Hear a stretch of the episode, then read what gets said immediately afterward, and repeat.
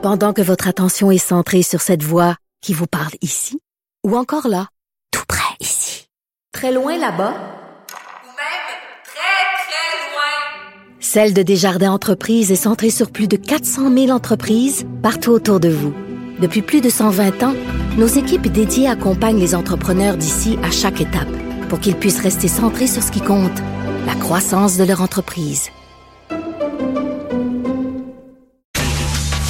Alors, la semaine dernière, on a discuté pendant une demi-heure avec Adrien Pouliot, chef du Parti conservateur du Québec. Puis c'était tellement le fun. On a dit, il faut remettre ça. Il est de retour dans nos studios. Salut, Adrien. Hey, salut.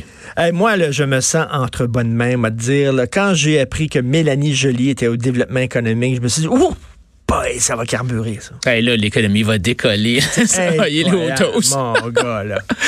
Mais tu sais, tu regardes ça, puis c'est ça qu'on on est tous un peu cyniques, mais tu te demandes finalement, tout ce brassage-là, est-ce que ça change quelque chose? C'est dans le sens où, moi, je pense que il y a beaucoup, beaucoup de pouvoirs qui, euh, qui tournent autour du bureau du premier ministre. Ben oui. Et, et cette, et cette fois-ci, euh, Richard, il y a eu un changement qu'on n'a pas, dont on n'a pas vraiment parlé, mais ils ont mis sur pied une espèce de, de en anglais, ils appellent ça un Operations Committee, un, co- un comité d'opération euh, qui va être présidé par Dominique Leblanc. Je sais pas exactement ce que ça va faire, mais j'ai l'impression que l'objectif, c'est de mieux entourer le premier ministre et euh, de s'assurer que euh, toutes les décisions sont pas prises par lui puis euh, Jerry Butts puis peut-être une ou deux personnes. tu sais. On a l'impression que le Parti libéral euh, a réalisé là, que c'est bien beau d'avoir des conférences de presse puis des selfies, mais ça prend un peu plus de contenu, un peu plus de, de, de, de maturité. Et euh, donc ça, ça devrait ça va Tu sais, parce que là, moi, j'ai jamais compris vraiment, là, tu sais, que, par exemple, euh, prenons Mélanie Joly puis Netflix, là. Ouais. Puis là, on dit, elle a mal géré ça, fait qu'on va l'enlever de là, puis on va la mettre au tourisme. Mais reste que, je veux dire, elle, elle respectait les ordres de son boss. Ben oui, c'est comme là, Justin dit, ah oui, mais c'est elle, Mélanie Joly, qui, a- qui a- qui a mal géré l'affaire de Netflix. Mais elle, elle a fait ce que toi, tu lui as demandé qu'elle fasse, non? Ben oui, exactement. C'est pour ça que je pose la question. Ça change quelque chose de mettre tout ce monde-là, là, de tout ce brassage-là? Ça étant dit, euh, sais, il y a, il y a quand même, il y a 36 limousines, là. Il y a 36 ministres membres dans, dans le cabinet à 264 000 par année. Puis il y a même, Ouais. tu sais, il y a même une nouvelle ministre, je sais pas si tu as vu, il y a, il y a, euh, euh, Mona Fortin là, qui, qui, qui arrive d'Ottawa, qui est ministre de la, je pense, de la richesse de la classe moyenne. non, mais- puis elle a pas de ministère. C'est un ministre délégué, ouais. Euh, euh, ben, c'est un ministre de, de, de rien, là. Je veux dire, elle va être appuyée par le ministre de l'économie. qui, qui, mais- qui tu disais? Mona Fortin. Alors elle, je sais pas là, elle- a aucun objectif, elle a pas, c'est vraiment pas clair ce qu'elle fait. Je sais pas si son objectif c'est de donner une Subaru à, à tout le monde dans son dans son entrée. Mais ça, là, mais- de d'où elle vient. ouais, Mona Fortin, elle vient de Mona, Mona Fortier. Fortier, excuse-moi. ministre de la prospérité et de la classe moyenne et ministre associé des finances. Ministre de la classe moyenne. Elle a une chance qu'on ait une chance qu'elle est là parce que si elle était pas là, il n'y aurait, pas- de classe moyenne, je comprends bien, c'est ça l'idée ou euh, la classe moyenne a un ministre. Ils peuvent- on peut dormir en paix, là. Mais tu sais, tu te- rappelles, euh, Eric, euh, tu te rappelles, Richard, quand euh, en 2016, quand il y a eu la nomination du, du premier cabinet, te rappelles-tu, là, il, il avait marché toute la gang là, euh, ensemble, euh, et c'était les voies ensoleillées, et puis Ah oui. bon, on était... tu sais, Sunny Ways. oui, la Sunnyways. Et vraiment, cette fois-ci, on a senti qu'il y avait beaucoup moins de triomphalisme dans, dans, dans le temps. Là, il a a assez calmé le jeu, c'est-à-dire il a vu, là, il a entendu le message du Québec qui ont voté 32 euh, députés bloquistes. Fait que là, on va vous donner 10 ministres. Puis là, bon, il pouvait pas donner des ministres à l'Alberta parce qu'il y a aucun Christy de député qui vient là. Il a, il a, a pas scoré pantoute dans l'Ouest. Fait qu'il dit, regarde, votre cadeau, vous autres, c'est que je, je nommerai pas Guilbeault à l'environnement. C'est ça votre cadeau. Sauf que ça, ça règle pas le problème. Là. Le problème majeur est, là encore. L'Alberta est encore en calvaire. Oui, exactement. Et, non, tu as raison. Je pense que ça aurait été vraiment comme de mettre un, un, un- un drapeau rouge devant le taureau, là, de mettre euh, là.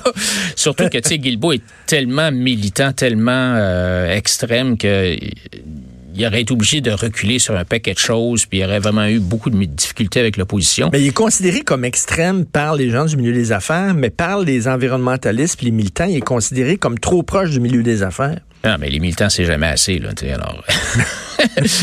alors, alors, je sais pas, je pense que ça, ça euh, t'as, Rodriguez, là, Pablo, qui, euh, qui va avoir une belle job. là où euh, il y a un gros travail. Je pense que le gars avait de la job, c'est Champagne, tu sais, qui, euh, qui maintenant s'occupe des affaires internationales. Et euh, lui, son objectif numéro un, rappelons-le, c'est de gagner un siège temporaire au Conseil de sécurité.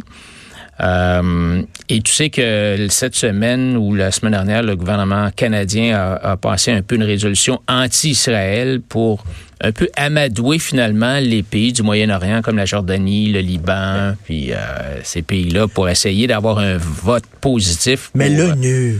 Tu sais, c'est quoi? C'est De Gaulle qui appelait ça un machin ou un, machin, ah, l'ONU. Là. L'ONU, tu sais, tu regardes ça, là. Conseil de sécurité, tu as des pays qui siègent là-dedans, là. Des pays, des dictatures, des théocraties, là. Puis même, euh, c'était quoi? L'Arabie saoudite, à un moment donné, dirigeait le Conseil des droits de l'homme de l'ONU. Oui, oui, oui. Ah L'Arabie saoudite. Non, le, le, Conseil des droits de l'homme, c'est une, joke. C'est une joke, totale. Mais pour Trudeau, par contre, tous les, toutes les petites victoires peuvent gagner.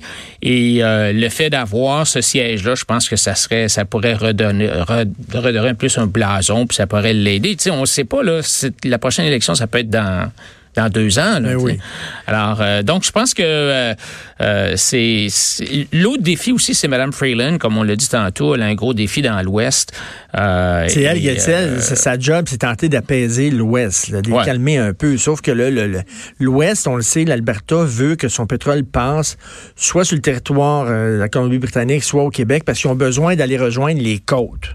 Oui, c'est ça, pour, avoir pour, mettre leur pétrole euh, sur des bateaux. Pour avoir d'autres clients que les États-Unis. Actuellement, euh, le pétrole canadien, c'est le client, c'est les États-Unis. Alors, les autres sont, sont morts de rire. Il dit, il dit, ben voici ce que je offre comme prix, puis si t'es pas content, essaie de le vendre à, à quelqu'un d'autre, mais on peut pas le vendre à personne ouais, mais comment, OK, mais c'est incompatible. Là. Comment elle va réussir? C'est un pays à deux têtes quand même. C'est incompatible. Le Québec, ils veulent pas bouger, ils l'ont dit. nous autres, on veut rien savoir du pétrole sale de l'Alberta. Puis l'Alberta, ils disent, nous autres, on a besoin de passer notre pétrole le territoire québécois. Fait qu'à partir de là, tu fais quoi? Oui, puis là, en plus, il a nommé, il a nommé euh, euh, euh, Seamus O'Regan comme ministre des Ressources naturelles. Seamus O'Regan, là, c'était un animateur à CTV, là. C'est un animateur de radio ou de TV, là. C'est vrai? Oui, oui. Alors, tu sais, c'est, ah, ben, j'ai beaucoup de respect pour les animateurs de radio comme toi. mais, pas les politiciens. Mais là, tu sais, rendu euh, euh, aux ressources naturelles, c'est un gars de Terre-Neuve en plus. Alors, je sais pas trop qu'est-ce qu'il va aller faire là, mais j'ai pas l'impression que Jason Kenney va être très rassuré. Là, bon, écoute, on va parler d'autres sujets. Le, modèle de coop pour les repreneurs du soleil, puis bon, six, six journaux de Capital Média, là, on dit c'est une coop, c'est-à-dire que les employés qui sont là vont devenir leur propre patron. Toi, que que les cheveux gris comme moi, Adrien, ça te rappelle Tricophile. Ben oui, exactement. Les années entre 75... 1974, OK. La, hum, la compagnie Régent euh, Textile euh, a fait faillite. De Saint-Jérôme. Ils ont fermé, de Saint-Jérôme, ils ont fermé. Et euh, il y a eu une occupation par le syndicat des locaux. Et puis finalement, ben, la compagnie a dit, OK, si vous voulez l'avoir, prenez-la.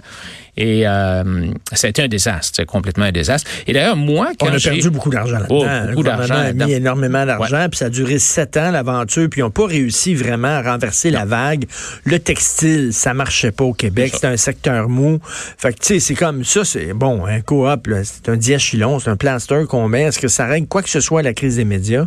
Non, pas du tout. Et, tu sais, le, le concept de de coopérative, comme moi j'en ai eu une dans une de mes entreprises, euh, chez Entourage Solutions Technologiques, j'ai eu, j'ai donné, ben, j'ai vendu pour une pièce, là, 10% des actions à une coopérative de travailleurs actionnaires. Donc, j'avais, euh, quand j'ai acheté la compagnie, j'avais 1200 employés syndiqués, puis il y en a à peu près 600 qui ont embarqué dans la coopérative.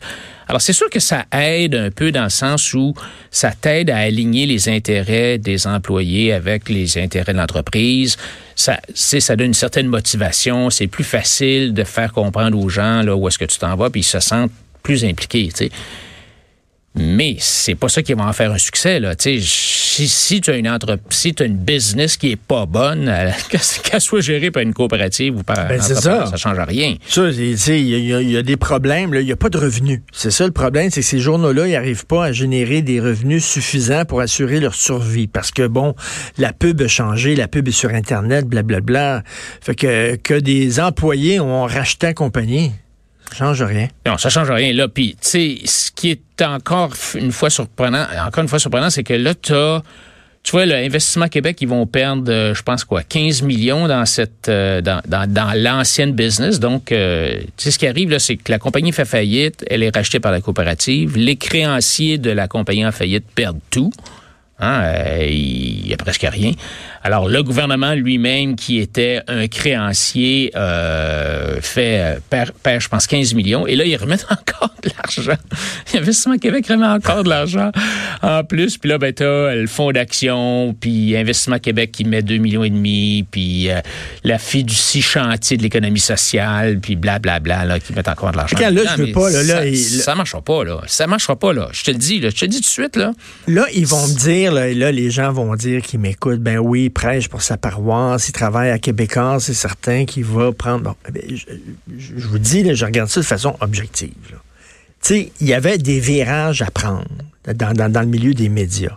Pierre Carl, à un moment donné, il a dit les petites annonces d'un journaux, ça pogne plus. Les- C'est plus là que les gens achètent des petites annonces, ils achètent ça sur Kijiji. Kijiji, ben oui. Il achète ça sur Kijiji. Fait que là, les petites madames, parce que c'était des petites madames qui vendaient des petites annonces, ben on va y à la porte. Ouais, Parce qu'on n'a plus besoin de petites Là, c'était épouvantable, ça n'a pas de sens. Les journalistes sont sortis dans la rue. Vous ne toucherez pas, petite madame, puis tout ça. Puis finalement, tu sais, c'était un lockout, blablabla. Puis il s'est fait rentrer dedans par les autres médias, puis tout ça. Sauf que Pierre Carl, il a vu venir la, le, le- le- la- la- le vent tourner. Puis il a pris les décisions, des décisions impopulaires, mais il a pris les décisions qui, dev- qui s'avéraient nécessaires pour assurer la survie de son entreprise. Là, tu as ces, journaux-là qui n'ont pas pris les décisions qu'il fallait prendre, qui ont, ré- qui ont gardé encore des grosses euh, salles de nouvelles avec plein de journalistes et tout ça, qui n'ont pas, qui ont pas euh, réduit leurs effectifs. Puis là, après ça, il faudrait, eux autres, les récompenser puis leur donner de l'argent parce qu'ils ont pris des mauvaises décisions d'affaires. Ouais, c'est exactement. Sais-tu, sais-tu combien est-ce Hein? qu'il y a d'employés à la presse? Ah, c'est fou. Moi, j'ai entendu dire 550. C'est fou. là. 550 employés à la presse. Hey, écoute, là, ça n'a pas de bon sens. Là. Alors, non, t'as raison. le journal de Montréal, t'en as plus de salle de nouvelles. Avant, t'avais, là, tu sais, tu rentrais puis t'avais une grosse salle avec tous les journalistes. Puis on dit au journal de Montréal, ben restez chez vous. On s'en fout. là. Fais ton texte. Nous autres, ce qu'on veut, c'est que le texte rentre. Après ça, euh, envoie-moi ton texte, euh, respecte ton deadline. Mais on n'a plus besoin d'avoir une énorme salle de nouvelles avec, tu sais, nos journalistes, on veut qu'ils soient sur le terrain. Promène-toi. Ah, C'est ça, la presse, ouais. ils ont construit un immense, je sais pas si tu te rappelles, un immense immeuble, là, puis tu sais, euh, alors, non, tu as raison, je pense qu'il y, a, y a une adaptation à faire. L'autre, ben, soyons honnêtes aussi, Pierre Cal a été un peu chanceux parce qu'il s'est fait pousser à acheter Vidéotron. Tu sais, euh, Pierre Carl, il voulait pas acheter Vidéotron au début. Là. Quand Landry a suggéré à Pierre Carl d'acheter euh, Vidéotron, Pierre Carl dit, ben, euh, non, euh, moi, je suis pas intéressé là, parce que je suis dans les journaux, je suis dans l'imprimerie, je suis dans la forêt avec Donahue, euh, je suis pas du tout là-dedans. Alors, c'est certain que l'engin, le moteur économique de Québécois aujourd'hui, C'est Vidéotron. C'est pas le Journal de Montréal. Là. Ben Entendons-nous, non, là. ben non. C'est, c'est Vidéotron. Mais euh, et, et c'est pour ça que des groupes comme La Presse Plus ou comme euh, Capital Média vont avoir énormément de difficultés parce qu'aujourd'hui, tu as besoin d'avoir plusieurs plateformes. Il faut que tu puisses prendre le contenu puis le, le diffuser de plusieurs façons. La convergence. La convergence. Qui avait été tellement Ah ouais? critiquée à l'époque, puis que Ouais. maintenant, même Radio-Canada fait ça maintenant, de la Ouais. convergence. Et ça te permet aussi, il faut penser au côté commercial. là. Quand tu vas voir Procter Gamble ou euh, General Motors ou n'importe quel gros annonceur, il faut que tu puisses lui dire, écoute, moi là, je t'offre comme auditoire la plateforme numérique, le mobile, la télévision, la radio, le journal. Et donc, je t'offre un bouquet, là, tu sais, tout un, un package. Si tu es propriétaire du journal Le Droit ou Le Devoir ou Le Soleil. Tout ce que tu peux offrir à tes abonnés, c'est le droit, le journal, Le Soleil, rien d'autre. Ouais. Non, non. écoute, tu veux nous parler des autos électriques? Parce qu'on dit, bon, euh, c'est la vertu. Si tu es une personne vertueuse, tu devrais rouler en, auto électrique. Mais toi, tu dis, c'est pas plus vertueux qu'une autre auto parce que en amont, il y a une forme d'exploitation là-dedans. Là. Ouais, c'est ça. Et tu sais, c'est un peu le, je trouve qu'il y a beaucoup de d'hypocrisie euh, de la part de nos amis gauchistes. Euh, j'ai vu récemment que euh, euh, un économiste de gauche bien connu à l'Iris là euh, s'était acheté euh, un beau penthouse à 600 000 pièces puis c'est le même gars qui trouve qu'il faut changer le capitalisme parce que c'est pas bon puis tout ça. Mais lui lui par contre il a, il a un beau penthouse de 600 000 pièces et donc c'est un peu la, la, même chose. Quand tu vois d'où d'où viennent euh, les produits qui servent à, construire ces batteries-là. Entre autres, ça prend du cobalt, ça prend du lithium. Le cobalt, euh, on, le, on le retrouve euh, dans des pays comme en, Afrique. Et ce sont des, des enfants là, de, de, de 8, 10, 12 ans qu'on envoie dans les mines pour sortir ce, c'est documenté, ça. Oh, oui, c'est documenté, là. Et, et, donc, c'est c'est de l'aveuglement volontaire. on, on veut absolument pas euh, euh, en parler, mais euh, c'est sérieux. C'est vraiment des enfants qui travaillent dans des mines, dans des conditions impossibles, pour que nous, on puisse se promener dans de l'air pur dans nos voitures électriques. Il y a de l'hypocrisie là-dedans. Le show de Greta Thunberg, moi, je suis plus capable, qui, qui, qui, voulait avoir un, un voilier, là, pour retourner parce qu'elle voulait pas prendre l'avion parce que bon Greta Thunberg qui prend l'avion c'est épouvantable. Fait que là je cherchais un lift en voilier. Finalement c'est des influenceurs qui ont comme une chaîne YouTube là, qui l'ont pris sur leur voilier. C'est n'importe quoi. C'est tellement de choses c'est ridicule. Ouais. Alors tu sais c'est ça euh, c'est un peu la même toute la question de l'urgence climatique ça aussi tu as des problèmes qui sont bien plus urgents sur la planète que les changements climatiques, entre autres, la faim dans le monde, entre autres, le manque d'eau potable. Tu sais, ces gens-là, là, tu, regardes ces 40 000 enfants-là qui travaillent à tous les jours dans les mines de la République démocratique du Congo pour que nous, on puisse euh, se promener dans des voitures électriques. C'est des vrais problèmes. Et, et donc, je pense qu'il y, a une, y a une espèce de... Tu sais, de virtuosité qu'on aime signaler. Là, on a l'air bon, on a l'air fin, on a l'air... Mm. Mais... Euh, dans on est dans l'image. On est dans l'image, on, est dans l'hypocrisie. Puis euh, euh, on, le voit, les gauchistes, comment est-ce que...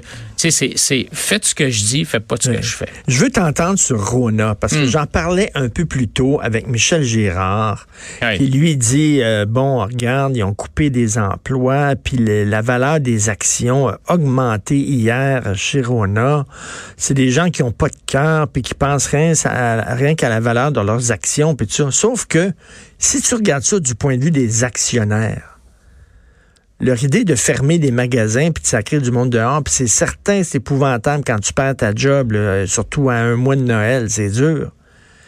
Mais la valeur des actions, seulement, euh, pouf! Tu sais, donc, au point de vue d'entreprise, c'est une bonne décision qu'ils ont prise. Ben écoute, là, il faut, faut pas oublier d'abord qu'ils euh, n'avaient pas. Ben, Rona, c'était un citron, hein? Quand ils l'ont acheté, c'était un citron. Là. C'était pas, pas une entreprise qui allait bien, c'est une entreprise qui allait mal. Juste avant la vente, ils se sont dépêchés pour acheter deux chaînes, la chaîne Marcil puis la chaîne Coupal, dans le but de gonfler la valeur de la transaction pour Lowe's. Ils ont jamais fait de ménage là-dedans. Alors c'est ce qui vient de fermer, là, c'est des choses qui auraient dû fermer depuis longtemps. Des magasins qui étaient en trop, qui fonctionnaient pas. Euh, deuxièmement, il faut pas. C'est-à-dire que quand, attends une minute, quand, quand Rona appartenait à des Québécois, on est peut-être trop impliqué émotivement là-dedans pour prendre les décisions qui doivent être prises. Tandis que quand c'est des gens du Connecticut, qui, eux autres, c'est, froid. Ils regardent des chiffres sur, une feuille, c'est froid. Euh, Michel, il dit, ben justement, ils n'ont pas de cœur, etc. C'est pris aux États-Unis, ils s'en foutent des emplois au Québec, mais à un moment donné, il faut que tu fasses ce qu'il faut faire pour assurer la pérennité de ton entreprise. Ben oui, tu sais, je veux dire, la chaloupe prend l'eau. OK, on est sept dans la chaloupe, puis apprend à l'eau. Il faut qu'on débarque deux, deux, deux gars pour, que la chaloupe puisse flotter. Alors, que les cinq autres puissent ben oui, c'est ça. Et puis, alors, puis, malgré tout ça, là, je veux dire, rappelons-nous que euh, avec l'achat de l'eau, il y a eu beaucoup de, de croissance de l'entreprise. Puis malgré tous ces licenciements-là dont on parle au siège social, il y a autant, sinon plus, d'employés aujourd'hui au siège social canadien à Boucherville qu'il y en avait en 2016. Là. Alors, c'est pas, c'est pas la catastrophe. Puis bon, tu sais, en plus, ça, pour ceux qui vont perdre leur emploi là, dans les magasins, on sait on a une pénurie de main-d'œuvre, ils vont tous se replacer. C'est pas- euh, c'est drôle, quand on achète des entreprises étrangères, on est content, puis c'est- fantastique, c'est le fun. Mais quand on se fait acheter, ah là, c'est épouvantable, c'est un drame. Mais tu sais, si c'est bon pour Minou, c'est bon pour Pitou. C'est ça, là, tu sais. euh, quand on achète une entreprise américaine, mettons, pour les Américains, eux autres vont peut-être dire, ah, c'est une, notre entreprise à nous qui part dans les mains québécoises, puis tout ça, tu sais. Mais là, on est content, on se pète les bretelles, mais si on accepte qu'on qu'on achète des entreprises des autres, ben, il faut accepter que les autres, des fois, achètent nos entreprises. Ah oui, puis on est bien content quand Couchetard achète euh, des, des, des séries, de, des chaînes de dépanneurs en Europe, aux États-Unis. On parle pas évidemment des consolidations parce que c'est certain que quand ils font ça, Couchetard, ils ramènent des Ils font même affaire. au Québec. Là, tu sais. Alors, non, c'est normal. Puis d'ailleurs, quand tu regardes au total, les, les entreprises québécoises achètent beaucoup plus d'entreprises de l'extérieur que le contraire. Donc, on n'a pas, on n'a pas à s'inquiéter. C'est le marché normal. Il y a du ménage à faire chez, euh, chez Rona. C'est une entreprise qui allait pas mal en 2016. Puis, a- il faut faire du ménage. Il faut, faut remettre ça droite. Puis, euh, donc, c'est normal que, que ça arrive. Maintenant, ça se peut que l'ose soit en train de se péter, là, de, de, de se gourer. Là. Ça, sera- ça, Ils, ça- ils ont, ils ont payé ça trop cher. Oui, un. Puis deuxièmement, moi, je pense que Rona valait pas ça. non, non, ça ne valait pas ça. Mais, mais pas rien que ça, c'est qu'il faut quand même, moi, je pense qu'il faut que tu sois très sensible, comme entreprise américaine, il faut que tu sois sensible à tes marchés locaux. Et est-ce que Lowe's est en train de faire l'erreur de ne pas écouter ce qui se passe sur son marché? Je ne le sais pas. C'est déjà arrivé avec Provigo, rappelle-toi. C'est déjà arrivé dans le passé où des entreprises ont été achetées par des, euh, des entreprises québécoises ont été achetées par des entreprises étrangères qui n'ont pas tenu compte des spécificités locales puis se sont gourées. Mais par contre, il y a beaucoup d'entreprises québécoises qui ont été achetées par des entreprises étrangères et qui ont connu une croissance phénoménale. Là. Phénoménale. Là. Regarde euh, euh, Vanout. Vanout, c'est le meilleur exemple. Ils ont été achetés par Green Mountain et Green Mountain leur a donné du fuel, du gaz au coton pour pouvoir prendre de l'expansion. À Saint-Michel, ici à Montréal, il y a eu une expansion extraordinaire des capacités de, de, de, de production de Vanout. Vanout est devenue l'entreprise, quasiment la plus grosse entreprise mondiale en termes de production de petits, euh, de petites euh, tasses de, tu sais, les Mmh, des affaires de café, là, des petits de café. Alors, tu sais, on, a tendance à, fo- à, à focuser sur le- les, des, des cas de problèmes comme l'ose, mais dans bien des cas, l'argent, l'expertise qui vient de l'étranger, le fait de pouvoir ouvrir à des entreprises québécoises des marchés mondiaux grâce à des, des canaux de distribution qui, euh, qui sont ouverts par les Américains, c'est bon. Saint-Hubert qui était acheté par des Ontariens? Ben oui.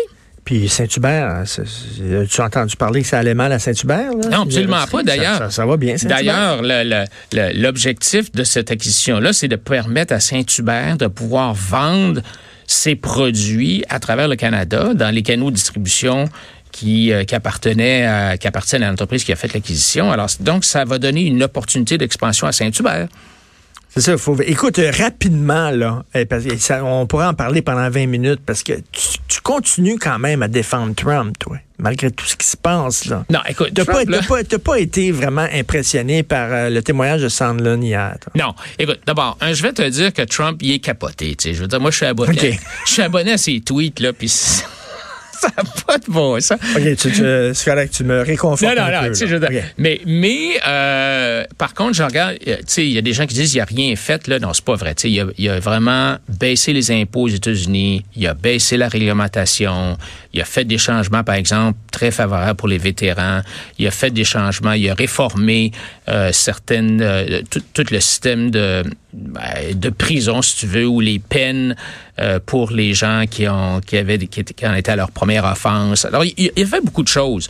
Là, actuellement, on est dans un, un processus de destitution qui, pour moi, j'ai l'impression que les démocrates ont jamais accepté la victoire de Trump Et là, je cherche une façon de le mettre à la porte. Mais moi, je pense que la meilleure façon de le mettre à la porte, c'est aux prochaines élections, en 2020. Oui. C'est là où le, le peuple devrait décider. Ben, d'ailleurs, d'ailleurs, le show, le show des audiences de destitution, ils savent qu'il ne sera pas destitué parce Ben que oui. le Sénat est républicain. C'est ça. Fait que ce qu'ils font, c'est une campagne électorale pour les prochaines élections. Ce qu'ils font, c'est ils démontrent aux, aux Américains, regardez, il faut pas que vous votiez pour lui les prochaines élections parce qu'ils savent fort bien qu'il ne sera pas destitué. Non, c'est ça. C'est, absolument rien qu'un show.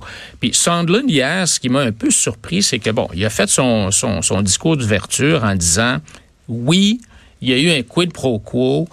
Trump voulait absolument euh, qu'il y ait euh, une ouverture, une enquête sur les Biden, puis en échange de ça, il allait euh, donner euh, de l'aide militaire euh, à l'Ukraine. Mais il s'est mis dans une position de vulnérabilité, c'est-à-dire, il- il- tu sais, si effectivement l'Ukraine lui donne des informations qui lui permettent de, de mettre son adversaire dans le trouble, il, il, il en doit une à l'Ukraine. Tu veux pas qu'un président se mette Ouais. dans une position comme ça. Là, Mais, mais Sondland a dit ça, puis après ça, quand est arrivé le contre-interrogatoire dont les, jo- dont les journaux n'ont pas du tout parlé, ils n'ont pas du tout parlé du contre-interrogatoire, mais dans le contre-interrogatoire, puis le contre-interrogatoire, ça sert justement à faire sortir la vraie vérité, Sondland a, a dit, a avoué que la seule conversation qu'il y a eu avec Trump, il avait oublié d'en parler lors de son discours d'ouverture, mais la seule conversation qu'il y a eu avec Trump, Trump lui a dit Je ne veux rien. Je ne veux pas de quid pro quo. Que le président Zelensky fasse ce qu'il a à faire. Non, mais Sandlin, il dit, il l'a pas dit, mais c'était compris de tout le monde. Ben, il a avait- dit- C'est ça, c'est ça qu'il a dit. il a dit- tout le monde savait ce que Trump voulait. Mais sauf que d'un autre côté, il dit, mais il l'a jamais exprimé. Donc, s'il l'a jamais exprimé, comment tu peux dire que c'est ça qu'il voulait? Ouais, puis finalement, il a avoué, Sondland, qu'il avait présumé que c'est ça que Trump voulait. Mais quand Trump dit au gars, je veux rien, puis que tu oublies de mentionner ça dans ton discours d'ouverture, dans ta présentation d'ouverture, ça fait ça. Écoute, moi, je pense que aujourd'hui, c'est la dernière journée là, de ces audiences-là. D'après moi, ça va, ça va foirer comme le rapport Muller a foiré. Et euh, même s'il y a une procédure de destitution qui est en qui est enclenchée par la Chambre, comme tu as dit, ça passera pas Ben au non, Sénat. pas Et euh, donc, le, le cycle va continuer. Le cycle va continuer. Puis là, on va savoir, c'est qui qui va représenter les démocrates quand ils vont aller au BAT. On ne sait pas encore. Il y a tellement de monde. Ils sont 26. 26. Ils sont et- 26 candidats. Et malgré le fait, Richard, qu'il y ait 26 candidats, il y a un mouvement aux États-Unis pour que Hillary Clinton revienne. Arrête. Oui. Hey, ben, Oui, parce que les, les- OK, mais ce mouvement-là, je suis sûr qu'il est mené par Trump lui-même Ben, parce que ça serait un cadeau extraordinaire à lui faire de ramener la pauvre Hillary. Puis, mais, écoute, mais Bloomberg vient de se lancer. Alors, malgré le fait qu'il y a tous ces gens-là, il y a une espèce d'inquiétude ou d'insatisfaction au sein des, euh, des démocrates à l'effet que malgré tout ça, ils sont pas sûrs d'avoir le bon cheval dans la course actuellement. Là. Ça va être intéressant. Tu reviens la semaine prochaine? Absolument, ça me fait plaisir. Hey, merci beaucoup, euh, merci beaucoup Adrien Pouliot, chef du Parti conservateur du Québec.